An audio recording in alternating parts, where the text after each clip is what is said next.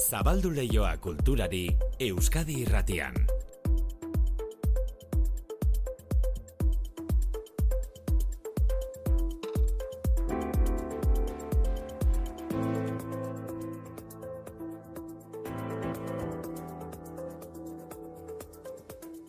Biak eta hogeita mairu minutu dira Manu etxe sortu arratsaldeo. Arratsalde maite. Goizak gaur albistegia ordu batean abiatu dugunean esan dugu munduko dokumentalgile handienetako bat Mm. azaroan Bilbora datorrela Frederick Weisman hain justu eta horren ondoan gaur kulturleioan ahozkotasuna zariko zarete. Bai, horrela esan da, konzeptu orokorra dela pensa dezaken norbaitek maite ahozkotasuna, baina adibide zehatz batek gaia garbiagorak posten digu.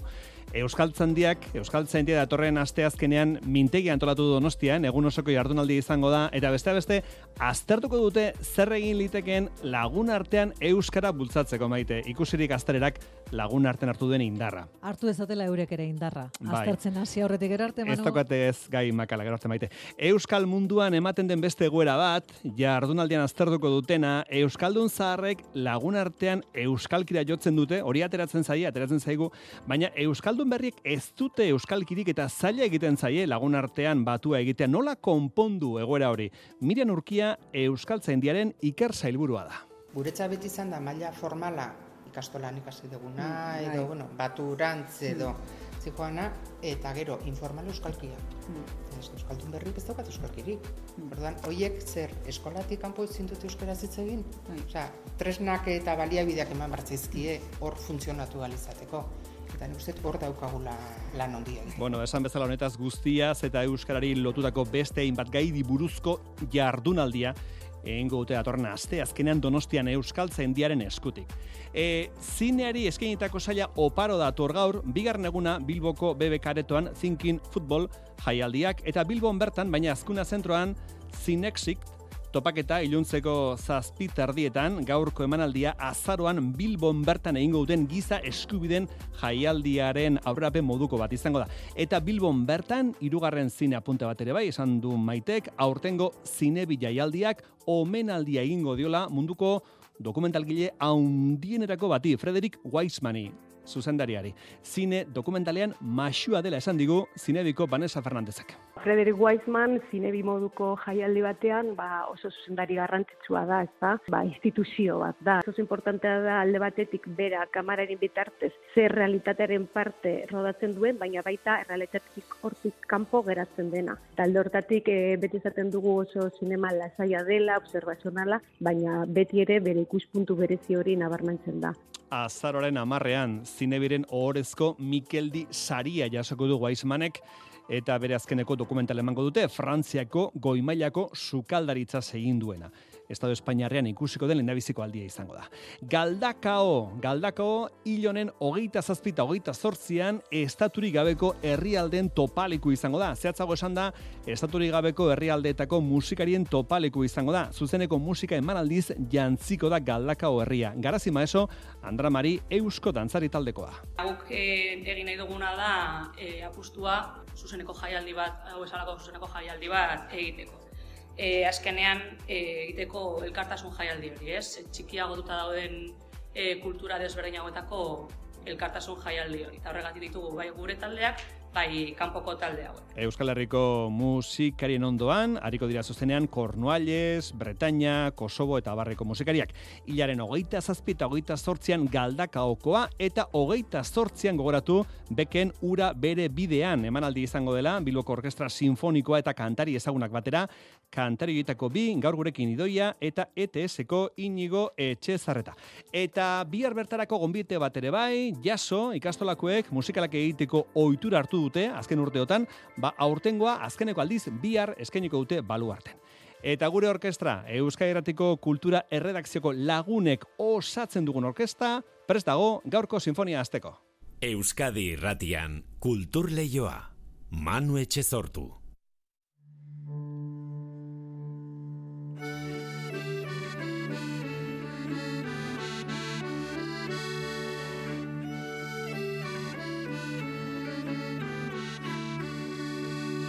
Hauxe da ikasketako manduaren traza Lepoa mehedu eta ilea latza itxura gaitza.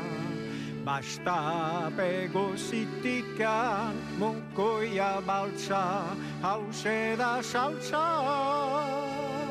Kristaurik ez daiteke aldeti pasa. Kristaurik ez daiteke aldeti pasa.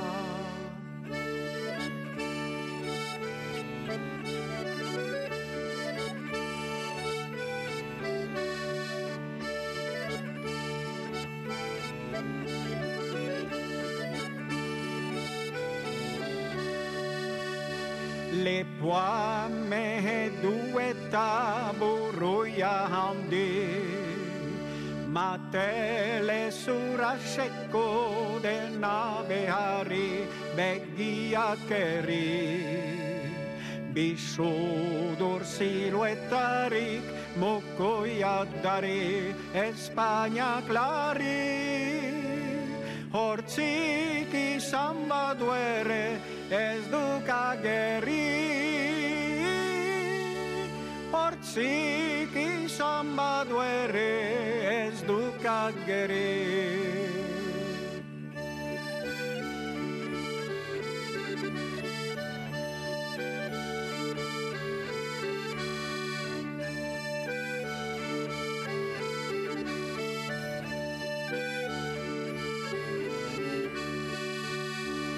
Mando itxusiziki lotxagaria Galtzera bota dira kosagaria okagarria Sartzera ez diautzi nahi ostalaria karen sartzea. Urintzen zaiotela etxe guzia Urrintzen zaiotela etxe guzia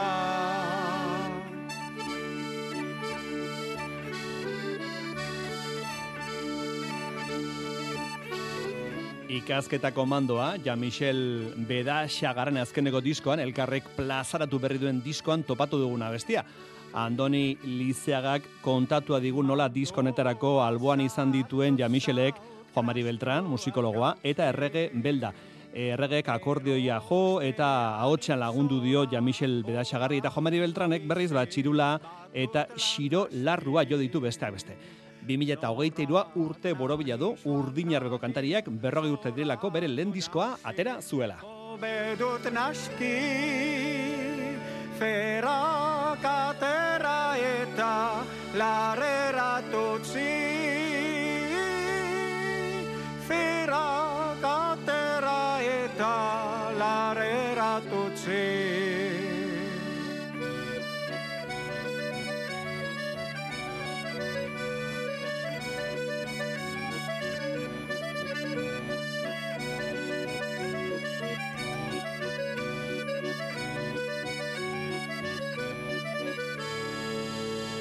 Meskatxa banitz eta majoa falta Ikaskinik ezkontzaz ez niro trata Jainkoak barka. Lastima gari baita ikaskin auta Gabilan planta.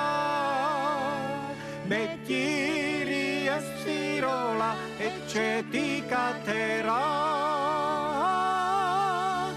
Bekiri ez zirola etxetik atera Ja, Michel, Bedaxagar.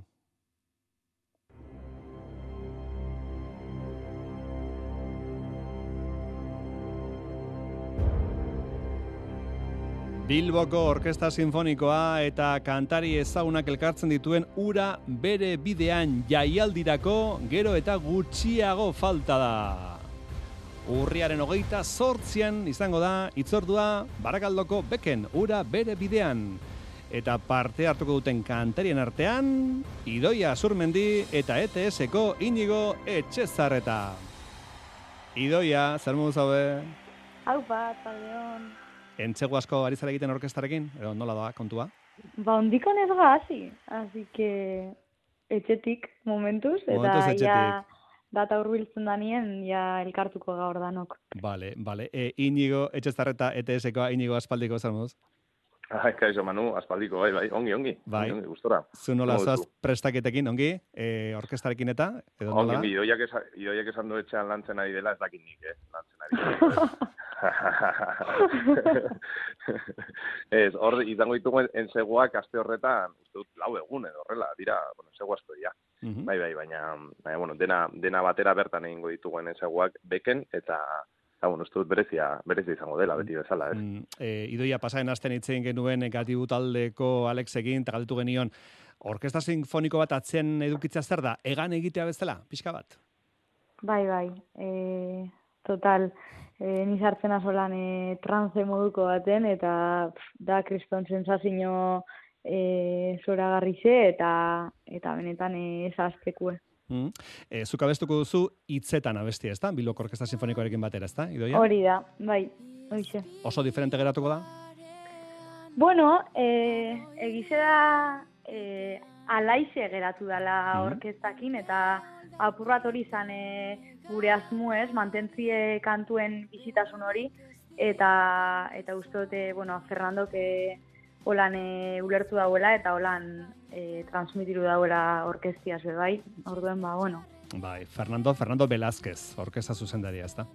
hori da. Hori da. E, inigo zure kasuan, abuela maitea abestuko duzu. E, imaginatzen dugu abesten duzun bakoitzean zure amonarekin agorratuko zarela, ezta? Bai, bai, bai, bai. Bai, be, berezia da kantu hori. Orain dela justu urte bete atera zen eta eta gutxitan idatzi dutola benetazko pertsona bati kantu bat, ez? Eta eta bueno, ba kasu honetan oso oso oso barrutik atera zitzaidan ba, ba hori e, abesti bat izan zen eta gero jendeak ere horrela ulertu zuen, asko identifikatuta sentitu ziren eta eta bueno, ba orkestarekin e, kantatzeak ba beste dimentsio batera eramaten du kantuak, ez? E, bestela idoia, esku artean ze beste proiektu daukazu, zertan zabiltza? Ba, ez dut asko esan, baina lanien nabil. Laster jakingo zuen nire berri, Vale. baina nahizago lan sorpresatxu e, Ze, igual. Durangorako edo, hori izaten da mugarria beti ez da, Durangoko azoka edo? e, Horrako nire, edo- kasu, nire kasuen ez da holan izango, baina, bueno, aurreratxu hau jakin, aukingo zuen nire berri. Vale. Eta inigo zertan dabil? Beti izaten dituzu proiektu asko esku artean zuk inigo? Bueno, asko egin gaude bira udako bira bukatzen eta iruzpa lau kontzertu gelditzen dira eta gero ba geldi geldi unitxo bat e, egingo dugu lau bost hilabete eta eta idoia bezala beste zeo zer daukagu esku artean pentsatzen, baina bueno, momentuz zein dugu zer esan, baina momentu honetan ja uda udako bira intentso hau ba, ba bukatzen. Bukatzen. Bueno, esan dugun gixan, itzordua izango da urriaren hogeita zortzian, barakaldoko beken hainbat artista, bilboko orkestarekin baterariko direnak, eta besta beste, gaur gurekin izan diren idoia eta inigo, eta esan bezala inigoke moldatu du orkestarekin batera, abuela maitea izeneko bestia. Inigo entzun dizut, e, kantari jarri dizkioten orkestazioak entzun da, akordatu zarela Rocío Durkalekin eta Rafaelekin. bai, bai, a ber, kantuak berak harmonia eta eta melodiak eramaten zaitu uste dut, ba, nolabait Espainiako hegoaldera, ez? Eta eta behar bada 80 mar edo 80ko hamarkada horretara, ez? E, nintzen konturatzen, baina orain ja orkestarekin entzun da, igo, jo, que ematen du hori Rocío Jurao edo Rocío Durcal, kanpoko orkestazio horik eta benetan, jo, asko gustatu zait eta niretzat, ba, beti bezala esperientzi, esperientzi berri bat da, ez genuke inoiz pentsatuko gaur egungo abeslariok e, ba, orkesta sinfoniko batekin kantatzeko aukera izango genukenik eta eta bueno, irauntzen duen bitartean uste dut eh, gozatza bakarrik gelditzen zaigula, ez? Hori da. Inigo te idoia, eskarrik asko, besarka da bana, sorte Bueno, esker. Aio bikote. Bueno, agur, agur, agur, agur, agur. agur.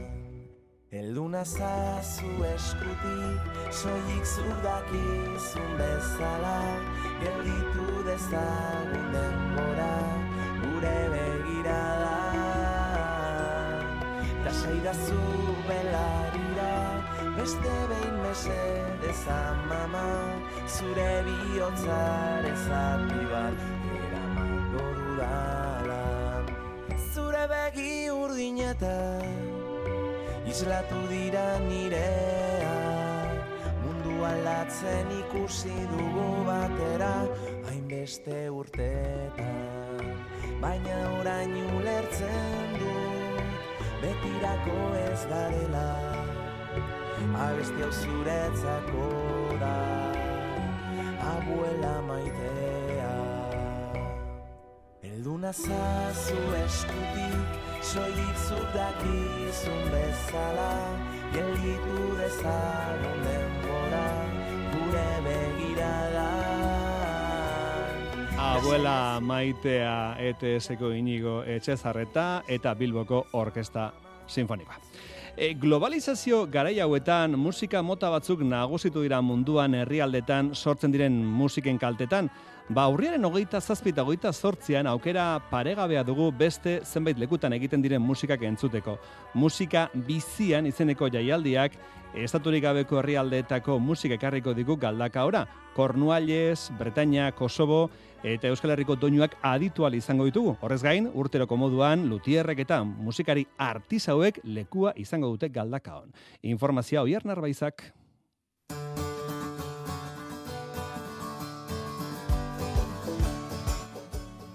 Musika bizian jaialdiak munduko kulturranistasunaren zatitxo bat ekarri ohi du urtero galdakaora, aurten ere estaturik gabeko herrialdeetako musika taldeek parte hartuko dute. Musika bizian jaialdiak kultura minorizatuak ikusgai uzten dizkigu urtero, garazi maeso Andramari dantza taldeko kidea. Egia da, girestarraro dela atzerriko taldeak ikustea gure inguruan, eta teknologia berriekin e, musika kontsumitzeko modu asko daude, baina guk e, egin nahi duguna da e, apustua e, zuzeneko jaialdi bat, hau esalako zuzeneko jaialdi bat egiteko. E, azkenean e, egiteko elkartasun jaialdi hori, ez? Txikiago duta dauden e, kultura desberdinagoetako elkartasun jaialdi hori. Horregatik ditugu bai gure taldeak, bai kanpoko taldeak. Jaialdi berezia da Unai Zabala Andra Mari Dantza taldeko presidentea. Estaturik edetzen duten herriak ekartzen dugu bertara hori gaur egun mm, nik daki dela ez da inon bez ikusten. Ordan badauka bere bere hori, bere komplexutasun hau bai, topatzeko musika talde horiek. Baina, bueno, hor jarraitzen dugu jaialdearekin aurrera. Kornualesko Destouez taldeak irekiko du musika bizia jaialdia. Banda zelta bat dugu, folk tradizionalaren nahasketa bizigarria jotzen duena. Kornualesko musika berrasmatu du.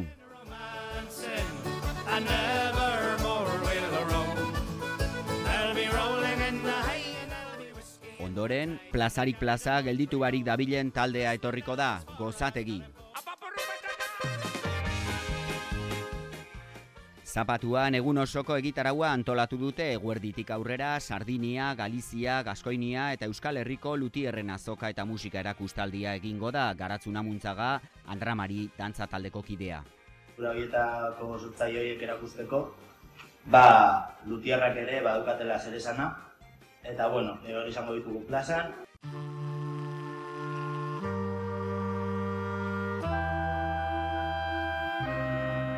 Jaialdia hiru musika talde osatutako kontzertuak itxiko du zapatu gauean, Bretainiako Startigen, Euskal Herriko Makonak eta Kosoboko Gypsy Group.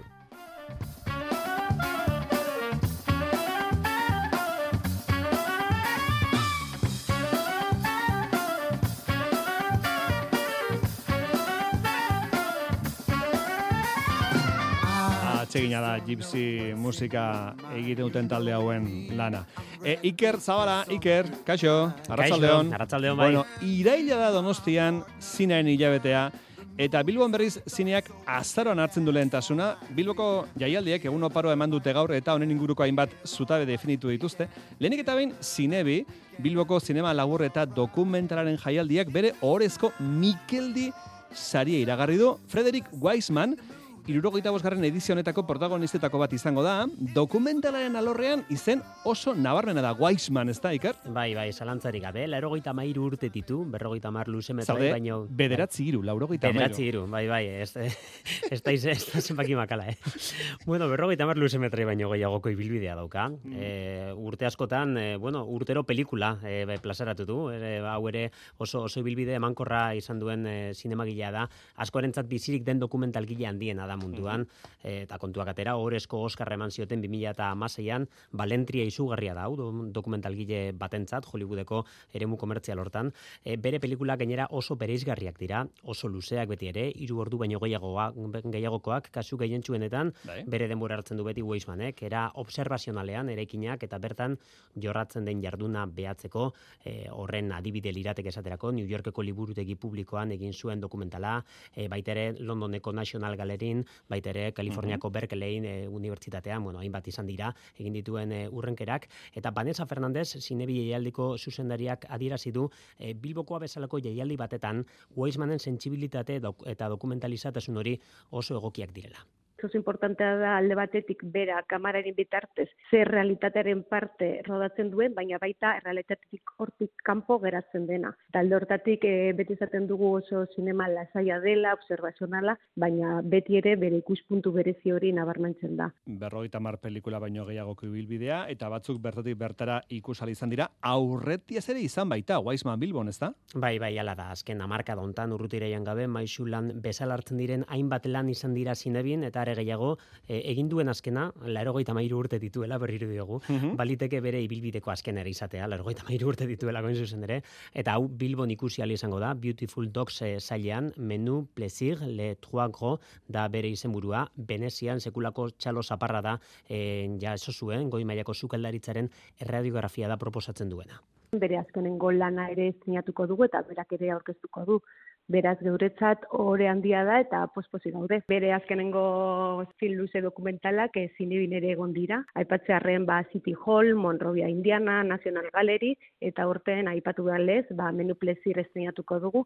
Ikusteko hau izango ote den ohorezko Mikeldi bakarra, Iker edo gehiago izango ote diren, ez da?